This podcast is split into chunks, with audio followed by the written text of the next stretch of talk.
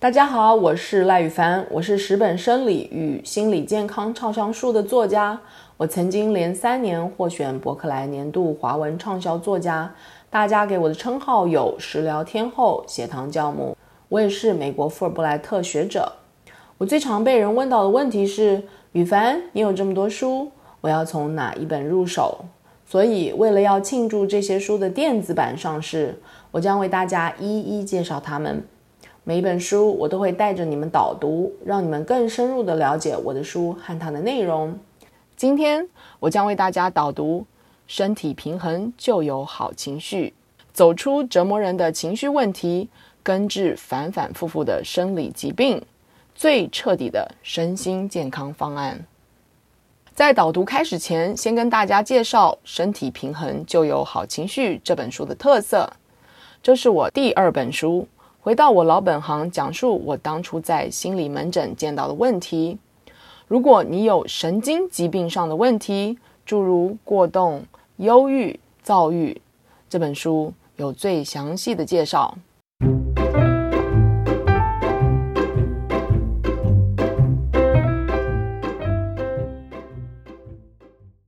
作者序：痊愈需要的不只是食物，还有心。当初我是从心理健康这行踏进了生理健康中营养的领域，想跨越领域是因为我在心理门诊中遇到了瓶颈。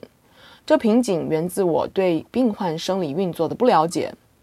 我直觉知道自己病患的忧郁症、躁郁症不只是童年创伤引起的，我也知道答案就在他们的身体里。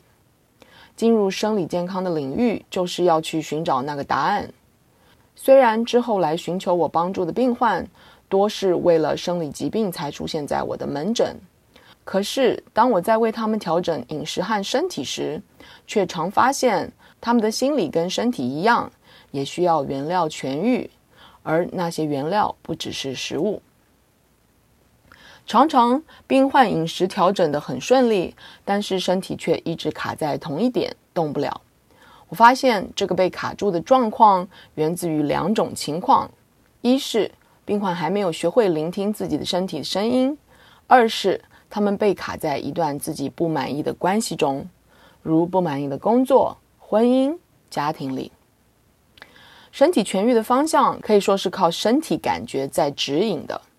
身体的感觉告诉我们，吃什么才对，不吃什么就不对。因此，如果病患没有学会认识自己的身体感觉，没有习惯聆听身体的声音，也没有习惯尊重身体的感觉，那么他就无法找到痊愈的方向。这样的病患会不停地问我：为什么我的身体会这样？为什么我老是不饱？为什么我还是没有瘦？为什么我还没有好？为什么我胆固醇还没有降下来？为什么我的血糖还是不稳定？他们急着向外索取答案，却不知道答案在自己的身体里。身体是他们自己的，他们却有这么多的不确定。那是因为他们总是花时间去了解别人是如何评判自己的身体，却从没有花时间认识自己身体的感觉。不认识自己的身体，就不可能相信自己的身体。这样的人。不管病再小，都只有被卡住的份。但是那些学会了接纳自己身体感觉，又愿意相信自己身体感觉的人，却为自己创造了不同的健康结果。这样的人知道认识自己身体的感觉并不是件容易的事，但他们下定决心要为健康一搏。这样的病患总是会问自己：“我有这样的感觉，这是什么意思？”我的胆固醇指标是这样，这告诉我什么？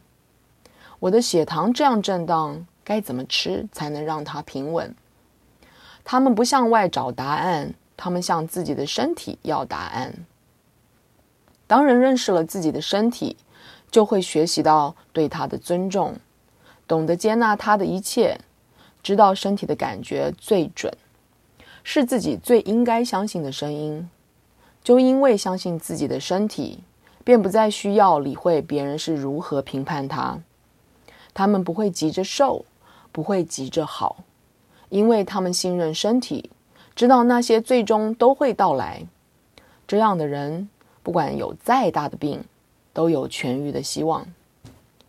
有些时候，病患已经认识、相信自己身体感觉，但健康还是被卡住。我心理训练的本能告诉我，他们的压力不再来自于不均衡的饮食，而是来自于生活里的人际关系。因为人际关系是现代生活中除了饮食不均之外最大的身体压力来源。往往我都可以在这时探知他们的工作、婚姻与家庭中有哪些压力来源。心理的痊愈一定始自于生理的平衡。这是当初我必须走向生理健康领域的原因，但是由于我们不是单独处在这个世界上，因此我们与外界的交集就有可能扰乱我们的平衡。这时能指引我们的就不只是身体的感觉，还有心理的情绪。我们不习惯接纳自己的情绪，尊重自己的情绪，让我们与他人相处时找不到方向。身体的感觉让我们知道自己的生理界限在哪里，而心理的感觉则让我们知道自己的心理界限在哪里。身体的感觉让我们知道自己的身体状况，心理的感觉则让我们知道外界的状况。因为当初身体的设计，就是要让我们在内外在环境中求取最优势的生存条件，因此。不止身体感觉源自于我们的体内神经系统，连心理情绪也是由体内的神经系统产生的。这就是为什么，当我们不理睬情绪、压抑情绪、不认识情绪时，也会产生生理后果。当这些已经了解身体感觉的病患知道，原来自己身体还没有好，是因为还没有认识心理情绪时，不管他们对情绪有多害怕，愿意为健康一搏的人，就是会敞开心胸去了解与接纳情绪。当他们愿意尊重自己情绪时，就必须也要求他人尊重，并学习沟通，修正他人的行为，让原本有压力的关系能够转向，变成生活中的幸福来源。通常就在这个时候。他们的身体也不再卡住，大步向健康前进。在生理、心理健康两边都走了一圈，我发现所有的疾病根源都是不了解、不相信自己，不了解、不相信自己的身体与心理感觉。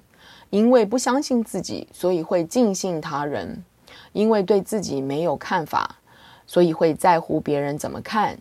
因为不了解自己，所以不知道自己的需求；因为尽信他人，常把适合他人的拿来给自己用；因为在乎别人怎么看，所以把自己最美好的部分改变；因为不知道自己的需求，所以不知道要如何自给自足，只等待别人把健康、快乐交到自己的手上。等待是漫长且痛苦的，我知道。因为我曾经等待过，我曾经认为自己的身体感觉是身体对我的背叛，自己的心理情绪是自己对他人的背叛。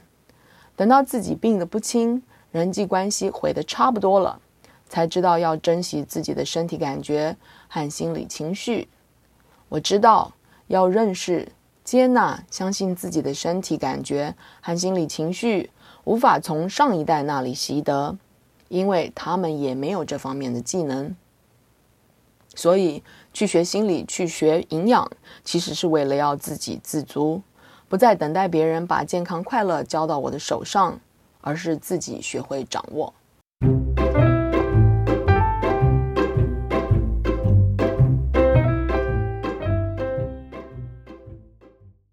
身和心是不可分离的整体。我在心理门诊看诊时，一直都有一个印象，那就是来看诊的人虽然都是因为心里有结，但是他们生理上的症状也不少。比如有人与伴侣相处不和，总是伤心欲绝，这样的病患同样也因为心脏病而经历了心脏手术，或者父母为了孩子的学习问题伤透了脑筋，这个孩子的母亲同样也因为偏头痛吃止痛药像吃糖一样。让我记忆最深刻的是一位中东太太，她有一个控制欲与依赖性都很强的母亲。她形容两个人的关系时，总是说：“我再也背不动他了。”我想要过自己的生活。这位太太的背脊总共动了五次手术，却依然无法痊愈。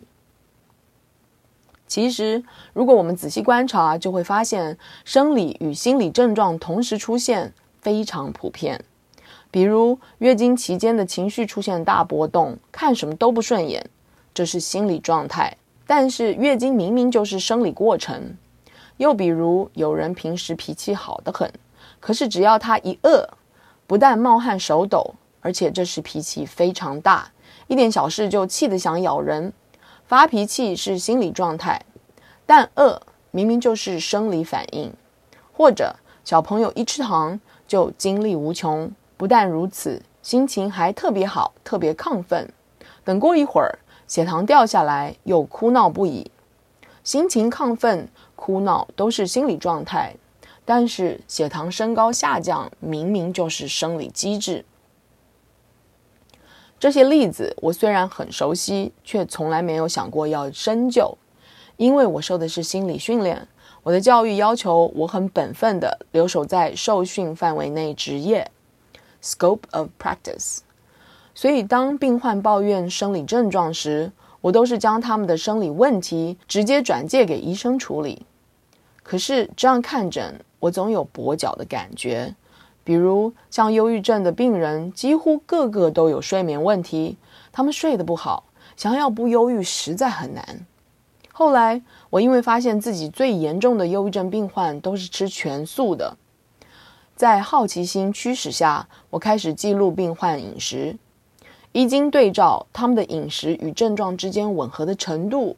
让我不得不正视生理与心理之间的关联，这也难怪我以前看诊时总有跛脚的感觉，因为我老是只照顾一边，假装另外一边不存在。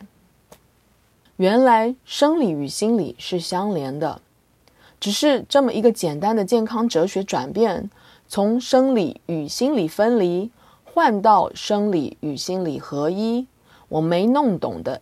一下子都豁然开朗了，但为什么双边的领域都没有人给我们一点提示？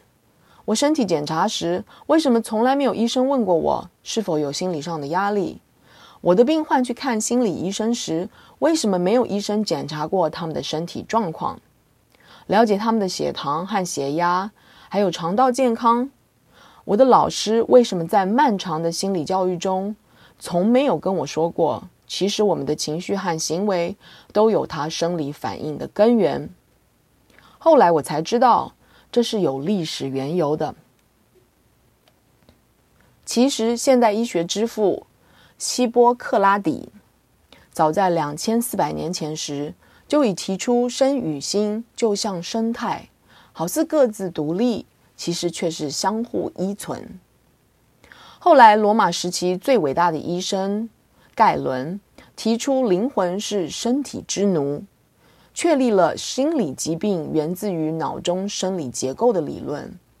他的理论让希波克拉底的生态模式沿用了两千多年。这两千多年，生理与心理、大脑与身体都是结合在一起治疗的。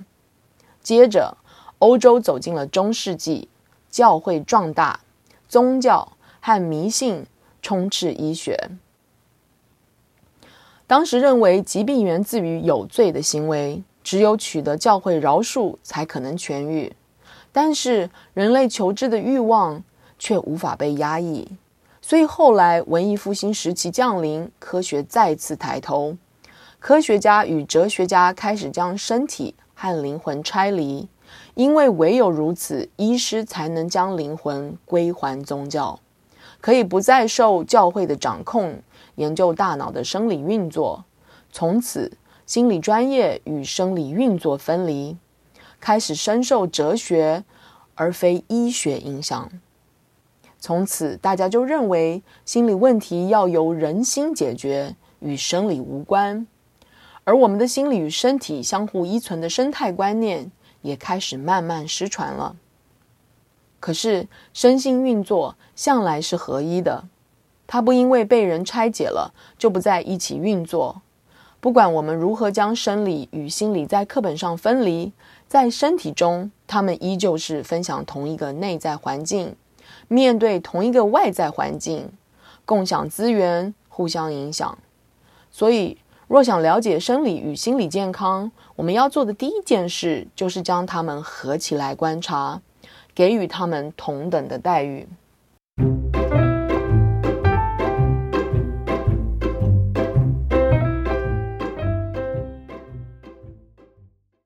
营养不均衡是神经组织的杀手。人类是杂食动物，杂食动物的幸福是我们什么都能吃，而它的困境则是我们什么都必须吃。当我们吃东西喜欢不吃这个又不吃那个的时候，常常造成营养不均。但我们的整个生化系统都是靠营养元素为原料去运作的，营养不均衡时，运作就会出问题，这包括了神经系统在内，蛋白质不足。神经传导素和酵素就会不足。除了气氧式神经传导素和一氧化氮以外，多数的神经传导素是以蛋白质最小的单位氨基酸为原料。氨基酸在植物性与动物性蛋白质里有着天南地北的差别。人类自己无法合成，一定要从食物中取得的氨基酸，我们称为必需氨基酸。那些包括了所有必需氨基酸的蛋白质，我们称全面性蛋白质。植物性氨基酸属非全面性蛋白质，也就是在单一植物性蛋白质中，人类无法取得我们需要的所有氨基酸。动物性氨基酸才属全面性蛋白质。也就是说，我们吃的每一口肉都提供了人所有需要的氨基酸。如果我们只吃植物性蛋白质，又不了解该如何搭配才能取得全面氨基酸时，就很容易引起疾病。我在这边插播一件事哦，因为这个不是在我书里面写的东西，但是你们会在现在网络上常常看到。植物性蛋白质是全面的，有全面的氨基酸哦，这个是错误的。这个讯息是在近期才开始出现的。我觉得跟现在卖植物性蛋白质的肉是有关系的。呃，我不知道你们是不是知道，比尔盖茨是这一类取代性蛋白质最大的投资者。所以在这个产品上市之后，我发现你如果在网络上查的话，会有非常多的讯息告诉你。植物性蛋白质是全面的哦，但是这其实是错误的，所以我就在这边先插播一下。那我们现在继续导读。神经传导素不只是靠氨基酸去合成，很多神经传导素还是靠氨基酸去转换的。所以少一种氨基酸不代表它只影响到一种神经传导素的合成，它通常影响的是一整串神经传导素的转换和运作。我们以广为人知的抗忧郁神经传导素血清素为例，如果我们往上游走，血清素的前身是色氨酸，色氨酸就是一种我们必须从食物中才能取得的氨基酸。如果往下游走，就会在血清素的下游找到褪黑激素。褪黑激素是让我们能轻易入睡的神经传导素，它就是靠血清素转换而成的。所以，如果缺了色氨酸，影响的就不只是单一一个神经传导素，而是影响到这整个转换的过程中的每一个神经传导素。这更说明了摄取全面氨基酸的重要性。植物性蛋白质中有最全面氨基酸的是黄豆，但由于很多种它所包含的氨基酸，它的量并不充足。因此，也无法算是全面氨基酸。黄豆除外的其他豆类，不但氨基酸种类不全面，而且蛋白质总量也少得可怜。多数的豆类蛋白质含量只有五至十趴，跟牛肉的二十八趴与鲑鱼的二十趴比较起来，有着天壤之别。所以素食者选择食物时，一定要注意搭配好氨基酸，否则很容易吃出忧郁症等心理问题。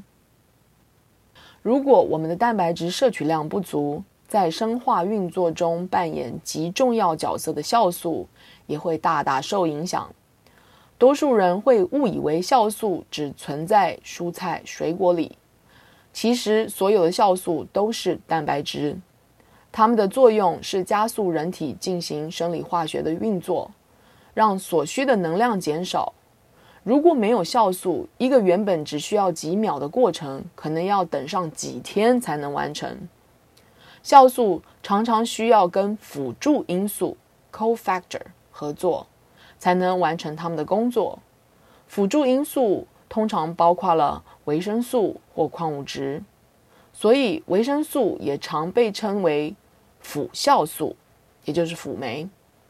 神经运作和其他的体内运作一样，它们也需要大量的酵素，不管是能量转换或神经传导素的转换。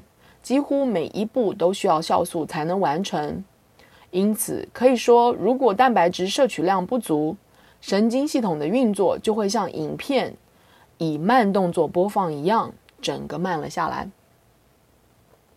缺乏油脂，神经组织一定缺原料。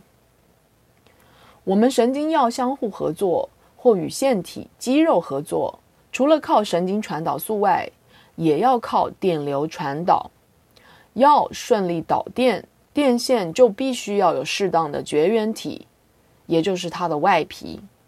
没有这层外皮，电线里的电会乱窜，导电速度会出问题，电流的流量也会不稳，电器就有可能会出问题。我们的神经上也有一层同样作用的外皮，医界称它做髓鞘。髓鞘的组成成分，百分之三十是蛋白质，百分之七十是油脂、胆固醇。就是因为它有大量的油脂，所以外观才会是白色的。蕴藏着丰富髓鞘的大脑和骨髓也都是白色的。现代人的饮食都很怕吃油，食材用水煮，汤里的油也撇得干干净净。这么一来，神经中这么重要的一个组织结构原料就开始不足了。髓鞘生病时，神经传导素速度变慢，就会像电脑速度变慢出现停格时一样。如果这个停格的情况发生在脑部传达指令给肌肉的时候，那肌肉就会出问题。如果这个停格出现在感官传送资讯给脑部时，那脑子可能就会出奇怪的决定。让行为很怪异。如果它发生的地点在记忆的读取，那这个人就可能会什么都想不起来。缺乏油脂和蛋白质，在神经结构中，除了髓鞘会受影响外，神经的细胞膜也会受影响。人体的细胞膜是由蛋白质和油脂、胆固醇制成的，所以油脂的摄取会左右细胞膜的形成。可是我们现在不是不吃油，就是吃错油。不吃油无疑会导致细胞膜原料的匮乏，而吃错油则会影响细胞膜的品质。现在我们吃东西喜欢把东西乱拆解，像吃鸡肉、猪脚时把皮全部剥掉，或是觉得那个东西是营养的，就集中单独一直吃。比如像现代人怕缺钙，知道菠菜含钙量丰富。就不停吃菠菜或是吞钙片，这样不全面的摄取营养，常常会引起营养失衡。营养元素中有很复杂的爱恨情仇关系，有时一个多了，另外一个就少了，称之为对抗关系。如矿物质中的钙和镁，它们之间的关系就是一个多了，另外一个就少了。营养元素之间也有合作关系，要一个多，另外一个才可能被吸收。像柠檬皮内的白膜含有生物黄碱素，也就是生物异黄酮，它能帮助吸收柠檬肉里的维生素 C。食物中的营养元素之所以会有这种关系，是因为当初它们是搭配好一起来的。就好像皮里的油脂能帮助蛋白质的吸收，而肉里的蛋白质则能帮助油脂吸收一样。大自然对我们的身体与整个食物链的设计是天衣无缝的。把它所生产的食物乱拆解，就好像把一件名设计师设计的完美无缺的衣服撕剪的乱七八糟一样。在我们把大自然设计好食物乱撕剪的过程中，却正好选中了神经最需要的两种原料来挑剔，那就是蛋白质和油脂。大家害怕油，所以连带有油的肉也受牵连。可是，蛋白质和油脂这两样却是神经髓鞘里最主要的原料。髓鞘是确保神经传导电流速度的重要物质。它的原料如果品质不高或不足，神经传导的速度就要大打折扣。如果我们摄取蛋白质和油脂时，总是不尊重大自然的设计，擅自把它们分解拆离，对它们两方的吸收就会各有不足。该怎么做？所以，为了避免营养不足或造成营养失衡，我们在吃东西的时候真的不该偏心。只要食物是圆形，我们个个都要爱，因为它们都是大自然赐予的礼物。我们的老祖宗不容易营养不均衡，最主要的原因就是他们什么都吃。以往人类的食物种类多达四千样，现代饮食的种类顶多四百样。因此，想要摄取到全面的营养，最好的方法就是跟着大自然的韵律，随着季节的变化，尝试不同的食物。鸡、鸭、牛、羊、鱼贝、海鲜，各式蔬果，轮着享用。